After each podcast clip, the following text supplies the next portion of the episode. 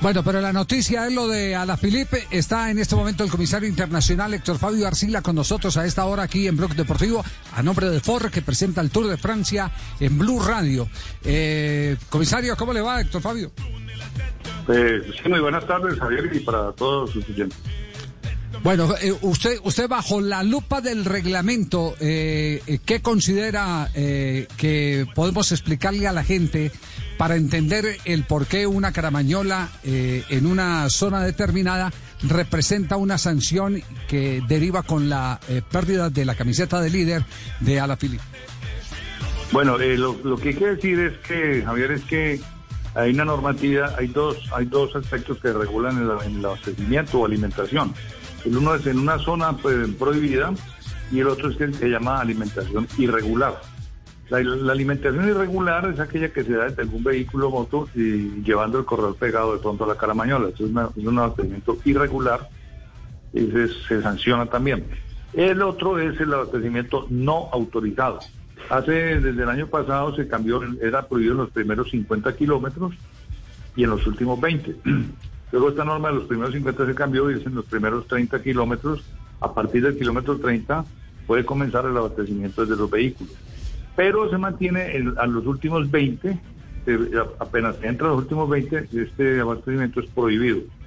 Si es en zona de montaña, pues en las, en, las montañas, en las subidas o en los descensos tampoco se permite el abastecimiento.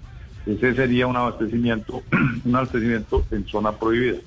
Lo, el espíritu de esa norma es que se supone que en los últimos 20 kilómetros la carrera está en una fase decisiva y lo que se trata es de eliminar todo tipo de, movimientos que obstaculicen o puedan generar peligro. El hecho de ir a tomar una caramañola en alta velocidad pues, es, un hecho evidente que, se pone en peligro el corredor y los demás que están haciendo parte del pelotón.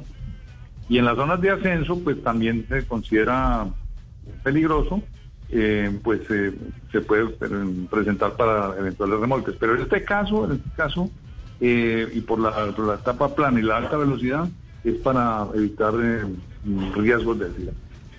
Tenía esa pregunta, Héctor Fabio, sobre el espíritu de la norma, pero usted ya lo explicó. Pero hay, otra inquietud que es de los franceses, no es mía, pero están reclamando, ellos dicen, ¿por qué aquí sí actuaron con tanta celeridad y en otros casos eh, ellos reclaman de pronto un codazo de Bene del primer día en, la llegada eh, masiva y otras situaciones. Eh, es porque en este caso es un tema taxativo y es evidente y de pronto en las otras se necesita más discusión.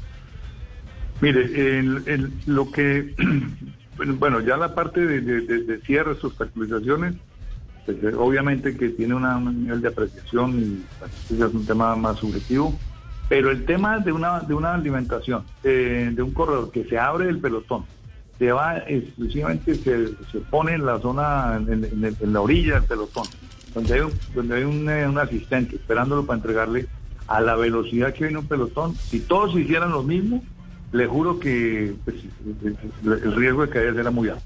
Entonces, ese es como el espíritu de la norma. Eh, también se ha visto y hemos visto que lo han puesto a través de particulares, o sea, en este caso pareciera que es un, asistente que lleva el mismo uniforme del equipo.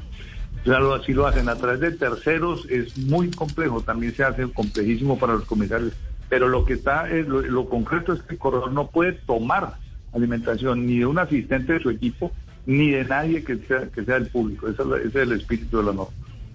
Ya, eh, eso no tiene apelación, no, no, no hay recursos. No. Pues yo lo, pues, eh, o sea, sería, por ejemplo, en una situación de un grupo muy reducido, ¿sí? De un grupo muy reducido, donde se pudiera decir que no se puso en riesgo a ninguna a ninguno de los participantes, a ninguno de los, de los ciclistas que hacen parte del pelotón. Una pequeña fuga de tres, cuatro corredores. Se podría decir algo, se podría argumentar, por ejemplo, que el carro alimentador se varó, ¿sí? Se podría decir que los asistentes que estaban haciendo la última zona de abastecimiento hasta antes de entrar a, los, 20 kilómetros finales, o en este caso su carro acompañante, mientras asistía a un corredor tuvo un percance y no alcanzó a entregarlo. Eso sería, ese entorno sería el único que se podría mm, decir allí. Pero además de esto, lo extraño es que ni, siquiera el corredor se retrasa a su carro recibir. Es que es alguien que está en la orilla de la carretera. Entonces, ese ¿Del equipo? Sí, del equipo, además. Entonces ese argumento se cae un poco, no sé, es lo único que yo vería allí que justificaría una, una reclamación. Héctor Fabio, muchas gracias por, por eh, su opinión, eh, muy amable, nos da ilustración, que es lo que necesitamos para entender, porque hay una etapa aparentemente de calma chicha, eh, se termina con la pérdida del liderato por el ciclista francés, el hijo de casa, Ala Philippe. Un abrazo, muchas gracias. A usted y a sus oyentes un saludo muy